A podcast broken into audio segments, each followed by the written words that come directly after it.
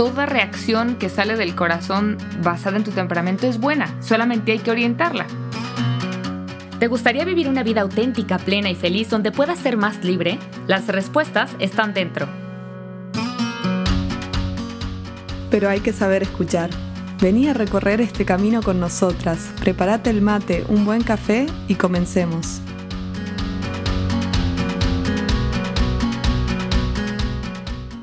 Hola, hola, ¿qué tal? Acá estamos de nuevo. Carla, ¿cómo estás? Hola Loli, muy feliz de empezar esta segunda temporada. ¿Cómo estás tú por allá? Bien, no puedo creer. Parece mentira que ya haya pasado toda la primera y estemos con la segunda. El tiempo pasa raro. Y hay una diferencia entre la primera y la segunda temporada, que es que ahora me volví fan del café. Ya. En la maternidad es muy práctico, lo tomas rápido, te despierta. Así que no, no abandoné el mate, pero tengo que decir que es una lucha de ver cuál gana, con quién empiezo, con el café o el mate. Bienvenida al club y yo creo que también los que se van uniendo y que no conocían el mate, si no lo conocen también, es eh, hora, hora de que lo prueben también. Yo tengo que hacerme más amiga de, tengo que confesar. Pero bienvenida al Club Café, así que que nos cuenten en esta segunda temporada cuál va ganando un poquito más.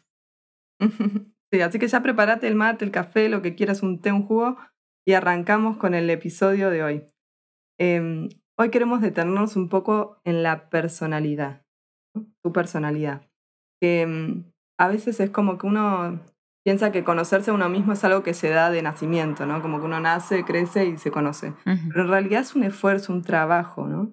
Cada uno es único y repetible, entonces no es que conozco a otro y me conozco a mí necesariamente, uno tiene que hacer un descubrimiento propio. Y Dios sí nos conoce por entero, Él sabe todo, conoce hasta lo que nosotros no. Pero en el caso de las personas tenemos que hacer un trabajo personal, seguir descubriéndonos. Por eso queremos detenernos en este tema, porque hay una libertad que uno adquiere al conocerse. Porque uno puede dejar de juzgarse, dejar de sentir culpa por ser quien es y, darte cuenta que no está mal como sos, ¿no?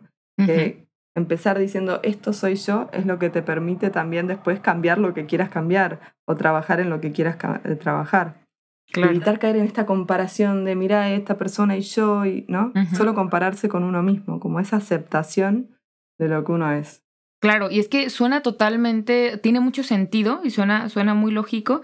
Eh, y al final no podemos amar lo que no conocemos. Es como ese autoconcepto que nos va a dar tanta fortaleza y que nos va a dar, que nos va a hacer tomar decisiones, estar seguros de quiénes somos.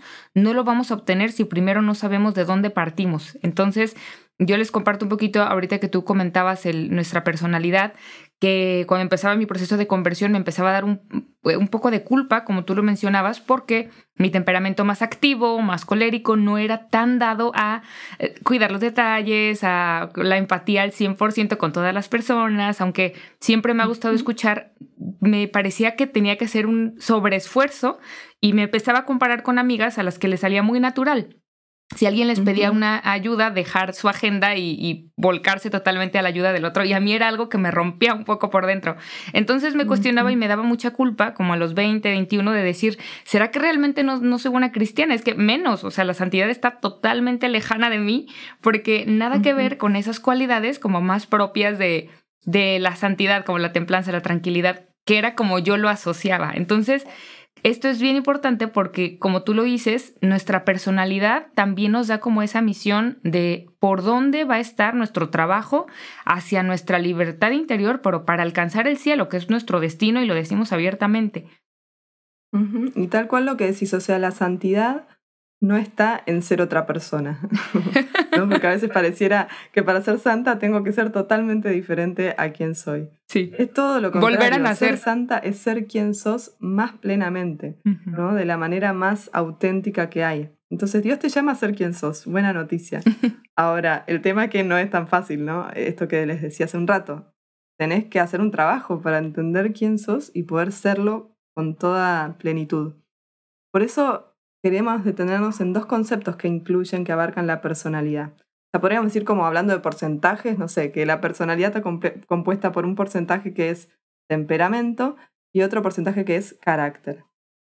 Y, nos gusta hablar de este tema porque a veces en, coloquialmente, popularmente hablamos de temperamento y carácter y pareciera estar solo asociado como al enojo o no, como a veces se, se malinterpreta lo que significa. Eh, por eso este episodio vamos a detenernos en esto para que te quede bien claro y para que puedas de a poco empezar a conocer cuál es tu temperamento, cuál es tu carácter. Exacto. Y saber quién sos. Venga, pues sí. Eh, bueno, hay muchas teorías que nos afirman también cómo están estos componentes. La personalidad es 30% temperamento, es decir, nuestros genes, todo nuestro cuerpo con todo su código genético ya tiene esa base biológica, que de hecho desde Hipócrates, en la época de los griegos, se venía eh, extendiendo esta visión de que hay personas que tienen bilis negra, personas que tienen bilis amarilla, desde allá viene, desde la antigua Grecia. Entonces, pues muchos médicos han constatado que esta teoría es más cierta de lo que nosotros creeríamos. Y hay personas que genéticamente tienden a la melancolía, tienden a, a, la depresión, a la soledad, son más tranquilitos, más pasivos, y otros que son más activos, que son más líderes, que son más efusivos. Entonces, el 30% es heredado, eso no es que tú eh, hayas elegido un temperamento así, es la base biológica de la que vienen tus padres, te han heredado a ti y tal vez desde tus abuelos, incluso lo podemos escuchar también, ay, tú saliste a tu abuelo o tú eres igual que tu abuela, dices, ¿en qué momento? Pues claro que la sangre tiene fuerza y, ahí te van llamando los lazos también. Incluso hay familias, no sé si, si recuerdas esto, Loli, o te, te, ha tocado escuchar, este es el carácter de los Zúñiga, ¿no? O es que así son los buteleres, como... Sí, los buteler, no, ni, te, ni hablemos de los del carácter de los buteler, es famoso. Exacto, temperamento, ¿ya ves? O sea, como nosotros asociamos todo esto con el tema del carácter, pero en realidad es heredado el 30%. El 70% es el carácter, que también tiene mucho que ver porque acá son las costumbres, la educación, la religión, tu formación. Entonces, por más que tú tengas un temperamento que te jale a hacer ciertas cosas, si tienes un carácter bien formado, bien forjado, entonces vas a poder manejar tu temperamento. Por eso coloquialmente hablamos de carácter, pero en realidad estamos hablando de temperamento. O sea, cuando decimos el carácter de los Butelerbo, el carácter de los Zúñiga sería el temperamento. Eso que compartimos que es la genética. ¿sí? Entonces, el temperamento es como, por ahí te sirve pensarlo así, es como el color de pelo, el color de ojos, el color de piel, es algo que te viene de fábrica, no, no lo podés cambiar en sí mismo. Va con vos. Bueno, sería lo mismo, pero en el rasgo de personalidad. En cambio, el carácter es muy distinto, ¿eh? Si yo me tiño el pelo de un color, o si me lo corto, o no sé. Eh, como que sería lo que uno puede hacer con eso que trae de fábrica. Exacto. Por eso acá se, queríamos mencionarles este concepto que es la epigenética, que cada vez se estudia más y se sabe más la importancia que tiene. Porque antes se creía que, bueno, la genética que te tocó y listo. El carácter buteler, el temperamento buteler, ya está, no hay nada que hacer. Y en realidad se ve que eh, tiene mucho más lugar o mucha más importancia lo que uno hace con esa genética que la genética en sí misma. Entonces, yo lo veo mucho con mi hijo. O sea, si yo lo pongo en el piso un buen rato por día, varias veces, él va ganando una fuerza que si yo no lo hiciera no la tendría. Por más de que en su genética pueda tener eh, gente así con mucha contextura física, ¿no? Como que es mucho lo que uno puede influir desde la epigenética, desde lo que uno hace con lo que recibió. Claro, totalmente. Y si te parece que, que tiene que ver con esto, la epigenética, no es que nos determine, no estamos determinados por el temperamento. Sin embargo, también es importante no subestimar el temperamento, porque la fuerza que tiene y que va condicionando, no determinando, pero condicionando nuestra forma de ser, es importante conocerla. Esto nos va a ayudar mucho como para entender de dónde partimos. Y entonces, bueno, es exactamente, es no partir de cero, sino, sino saber nuestra base genética con esa fuerza que tiene, cómo la podemos moldear y cómo podemos sacar lo mejor de ella. Vamos platicando entonces de los temperamentos y cuáles son los dos activos y los dos pasivos. Recordemos que son heredados y esto te puede ayudar a entender un poquito tus reacciones, tus sentimientos y, la, la, forma de enfrentar hasta ahora tu día a día. Empecemos con los dos pasivos. El primer pasivo es el temperamento melancólico. El temperamento melancólico en su extremo positivo son personas bien planeadoras, organizadas, que tienen mucha estructura mental, que les gusta hacer listas, les gusta hacer gráficas, les gustan los mapas. Los grandes genios de la música instrumental, por ejemplo, los grandes escritores, los grandes inventores. Los artistas. exacto, los artistas, los descubridores, fueron personas melancólicas o incluso grandes físicos, grandes científicos. Fueron personas melancólicas. Llevado a un extremo negativo, son personas que tienden a la depresión, que tienden a la soledad, que tienden a quedarse ensimismados, que de repente, aunque empatizan demasiado con los demás, se quedan eh, mucho más ahogados en sus propias percepciones. Entonces se pueden aislar y pueden empezar a, sentir que nadie va a ser capaz de entenderlos, de comprenderlos. Incluso en la consulta los melancólicos dicen eso, nadie me entiende, nadie me comprende. Y, es como que la... Se sienten sapo de otro pozo, como decimos acá. Excelente expresión, pero sí, sí, o sea, como que la impresión es una huella que queda como en el cemento, que queda así grabada. Cada emoción para el melancólico se queda profundamente grabada en su corazón. Y es también un poquito retador para ellos el, perdonar por esto, porque su impresión sensible es muy alta, ¿no? Vamos con el segundo pasivo. ¿A qué se refiere pasivo y activo? Que no les dije. Pasivo son los temperamentos que por sí mismos no son líderes, no tienen liderazgo por sí mismos. Y los activos son los que sí son más líderes o más extrovertidos.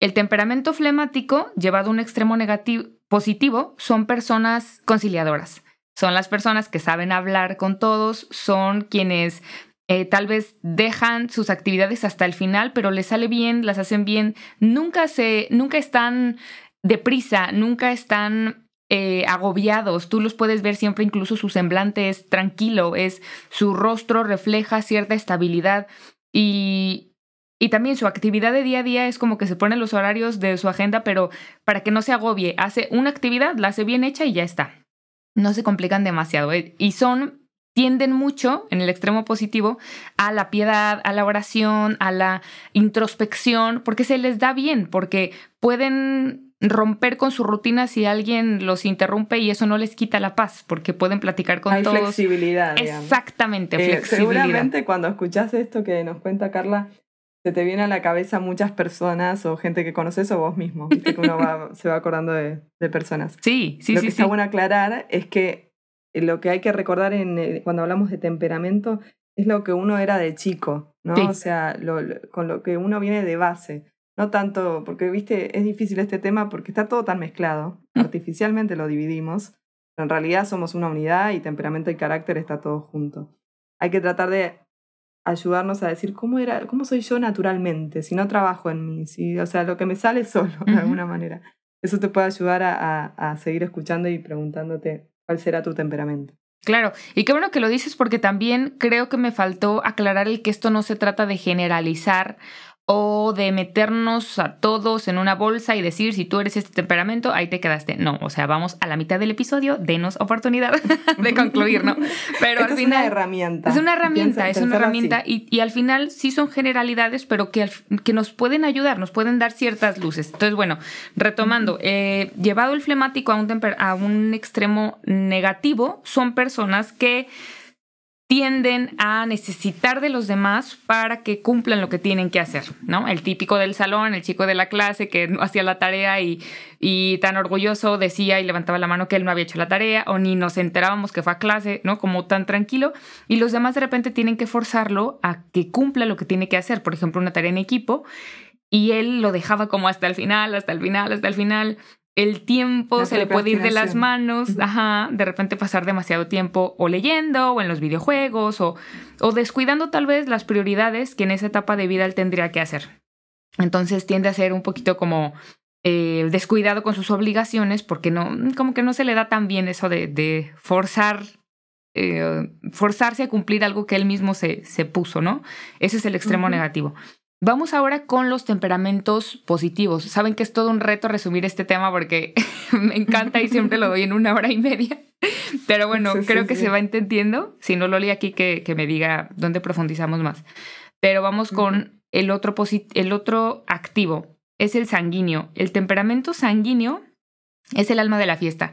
Son personas que les gusta hablar, que les gusta desenvolverse, que les gusta ser el centro de atención, no tienen conflicto en presentarse con nuevos círculos sociales, les gusta platicar, contar historias, chistes y se les da bien. eso es lo que les gusta.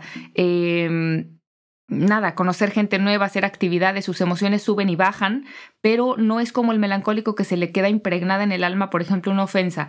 Si le duele, puede renegar, puede reclamar, pero al instante siguiente ya está contando otro chiste y se le olvidó. Como que pasan fácil de un estadio a otro, ¿no? Llevado a un extremo negativo, son personas que les cuesta escuchar, porque les gusta ser el centro de atención, les parece como impensable que alguien no quiera seguirlos escuchando y les cuesta detenerse lo que ellos tienen que decir para escuchar, incluso para reconocer el dolor de alguien. Les cuesta un poquito identificar que alguien está triste o que está pasando por un mal día. Por ejemplo, un melancólico podría oler casi, casi que alguien no se siente bien, pero al sanguíneo le cuesta un poquito. Bueno, Me gusta que aclares esto, ¿no? De lo positivo y lo negativo, porque en realidad pareciera que entonces los activos son buenos, los pasivos son malos. Exacto. No hay un carácter bueno y uno malo, Así es. Sino que cada uno tiene sus tendencias. Así es, así es. Y la clave está en lo que uno hace después con eso. Completamente, sí. Qué bueno que, lo aclares porque y esa son es la riqueza de la personalidad, ¿no? Vamos cerrando ya con los temperamentos para dejar ahora sí eh, como claro cómo está esto del carácter y cómo entra la, la personalidad. el colérico, que es de, de mis favoritos y de los más retadores, son personas muy em, líderes, son personas muy activas, es el, el temperamento que más le gusta hacer cosas. No es reflexivo como el melancólico, no es conciliador como el flemático, no es hablador como el sanguíneo, sino que es hacedor. O sea, él le gusta hacer cosas.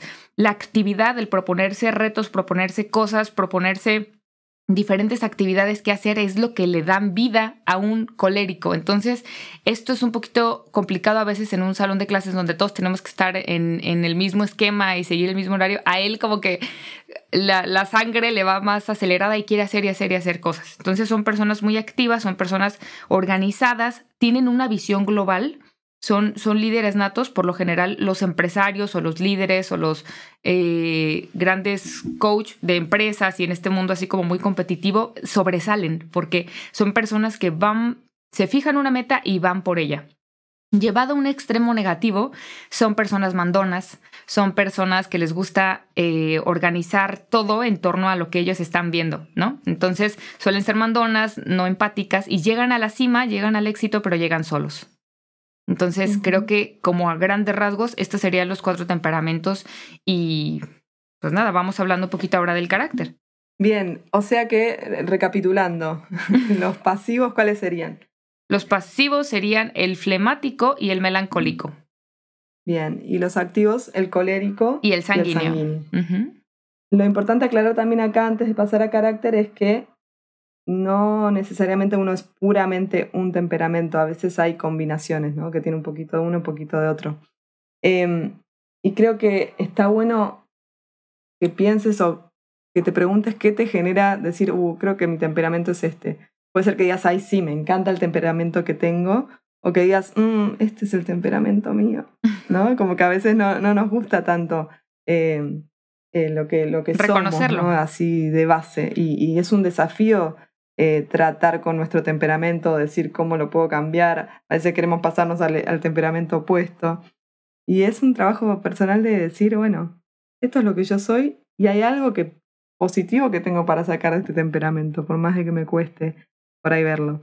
En mi caso, yo le contaba a Carla cuando preparábamos este episodio que tal vez naturalmente, o sea, de chica mi temperamento estaba más del lado de los activos que de los pasivos. Y con el pasar del tiempo y por distintas situaciones que fui viviendo, como que fui tendiendo a ponerme más de un lado pasivo. Luego, creciendo y ya pasando los años, como que fui volviendo a mi, a mi eje, ¿no? Volviendo a, a, quien yo soy. Y, qué bien se siente. Es un, es un, lindo trabajo el volver al propio temperamento, ¿no? Eh, entonces, como que está bueno darnos cuenta de que esto, lo mejor es ser quien uno es. Entonces, conocer tu temperamento te va a ayudar a decir, bueno, no lucho contra esto necesariamente, ¿no? Sino que lo que busco es potenciarlo, potenciar lo que el carácter activo, el, el temperamento, ven, yo me el temperamento pasivo tiene para darme, el temperamento activo tiene para darme. Carla lo explicó muy bien, que todos tienen algo positivo. Claro. Así que cuando hablamos de carácter, nos referimos a esto, ¿no? ¿Qué hago yo? ¿Cómo me relaciono yo con este temperamento que recibí? tiene que ver con el trabajo que uno hace, los hábitos que uno adquiere eh, y sobre todo también con el aprendizaje, la educación, lo que uno recibió en su casa, en el colegio, en los trabajos. Está en constante movimiento el carácter, no, no es algo estático, así como el temperamento es eh, y está. El carácter es toda la parte de modificación que uno puede hacer, que es lo más apasionante para mí. Eh, eh, nos reíamos con Carla porque ella por ahí es más del team temperamento, le, le gusta como conocerlo y entenderlo y, a mí me divierte más el carácter, como lo que uno puede hacer con eso que recibió. Eh, bueno, tendrá que ver con nuestra personalidad también, a cada una le divierte algo distinto. Completamente. Pero solo sumando un poquito a, a ese tema, el, el carácter es bien interesante porque creo que es el camino de nuestra vida. Es el camino de nuestra autorrealización y de nuestra verdadera libertad. Porque, claro, saber de dónde partimos, que, que, sí, efectivamente le doy como mucho peso a eso, saber de dónde partimos nos es como que descansamos, es como que nos hace entender que no estamos mal hechos y que no somos los únicos que estamos mal hechos. Pero el carácter es el verdadero reto, es el verdadero desafío, porque no es lo que tengo, sino qué voy a hacer con eso. Exacto, y por eso ahora que voy a hacer mucha referencia a mi maternidad porque es una experiencia que transformó mucho mi vida, pero viendo a mi hijo y viendo a varios bebés que tengo cerca, uno ve el temperamento, pero muy fácilmente, porque son todos diferentes, es impresionante. Ponete a mirar en, tu entorno. Dos bebés, aunque sean de la misma edad, son totalmente distintos. Se relacionan muy diferente con la realidad y se, ya se empieza a vislumbrar algo de esto. Entonces es muy interesante. Y incluso es retador pensar en la educación de los hijos, ¿no?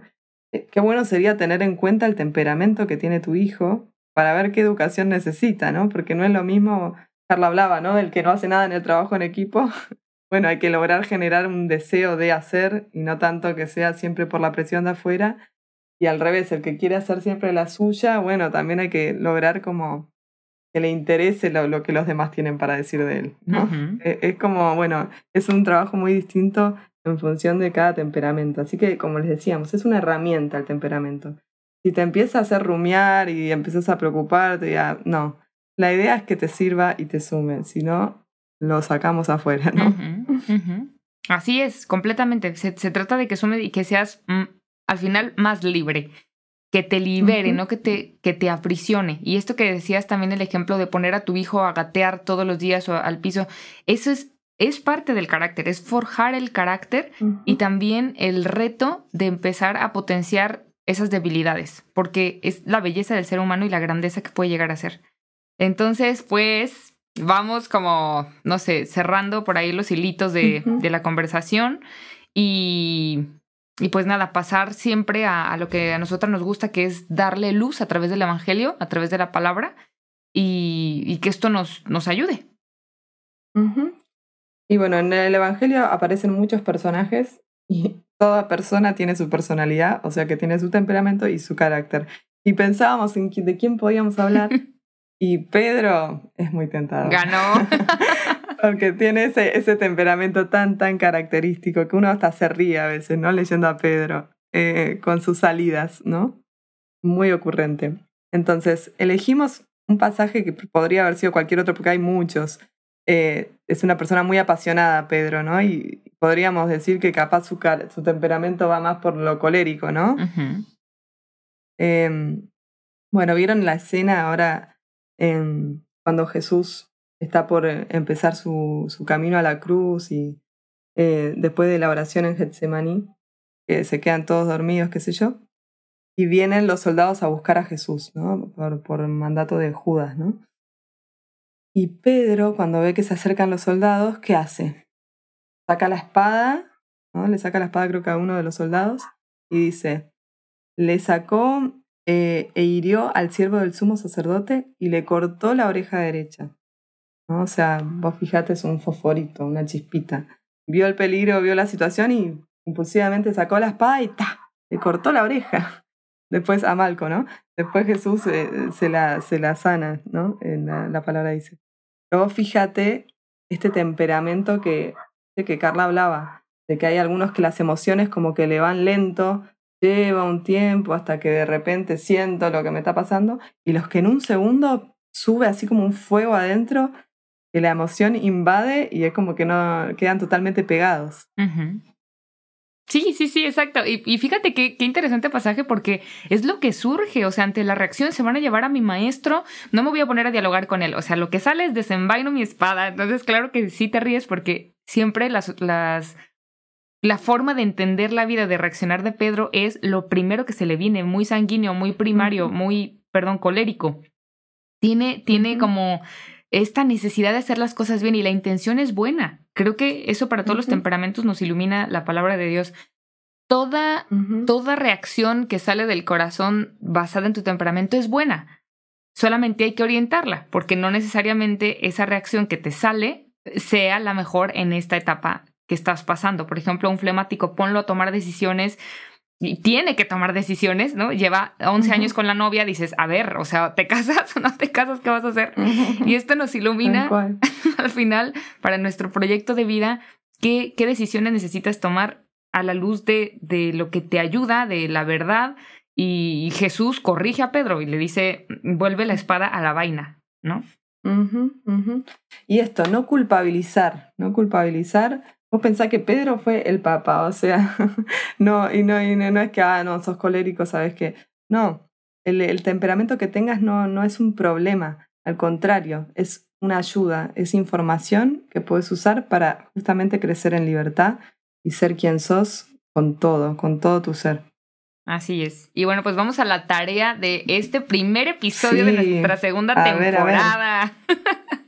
Eh, Arrancamos con todo, pobres. Sí, sí, sin tarea. Mucha información, pero estamos seguros que, son muy, muy inteligentes y los que nos escriben, que les agradecemos muchísimo, se ponen también muy aplicados con las tareas y, esperemos que eso nos ayude. Eh, bueno, la tarea va a ser contestar un test que a mí me encanta dejar siempre en consulta, que es el test que viene en el libro de Enriquezca su personalidad de Florence Litauer. Viene creo que en la quinta, sexta página antes de empezar a describir todos los temperamentos, que si alguien está interesado en este tema, les súper recomiendo este libro. Enriquezca su personalidad de Florence Litauer y lo vamos a dejar también en nuestras redes sociales para que puedan ir, lo puedan consultar y hagan ese test y puedan conocer cuál es su temperamento. Aquí solamente, o sea, en media hora, ¿qué les decimos? Nada. Pero vayan y profundicen sobre el tema y que realmente se permitan conocerlo para que les dé más herramientas, como decía Loli, nos da información. Totalmente, buenísimo. Les vamos a dejar el test. Háganlo con toda honestidad, aunque no les guste mucho. A veces sirve también hablar con los familiares, hay los propios padres que conocen bien desde la cuna cómo eran ustedes y, poder lograr la respuesta más, más sincera. Porque de nuevo, es como es uno de fábrica. Eh, después todo el trabajo que hicimos después, eso no tiene que ver con el temperamento, sino con el carácter. Así que nada, un tema muy lindo para arrancar y, y bueno, esto, ¿no? E ir amigándonos con quienes somos y saber que tu temperamento no te determina. Siempre está la posibilidad de trabajar en uno y cambiar también es posible. Así es, así es. Pues creo que nada más que añadir. Eso nos vuelve más libres. Mil gracias por llegar hasta aquí. Gracias, Loli. Un gusto estar acá de vuelta. Gracias por escuchar hasta acá y nos vemos en el próximo episodio. Un abrazo. Bye.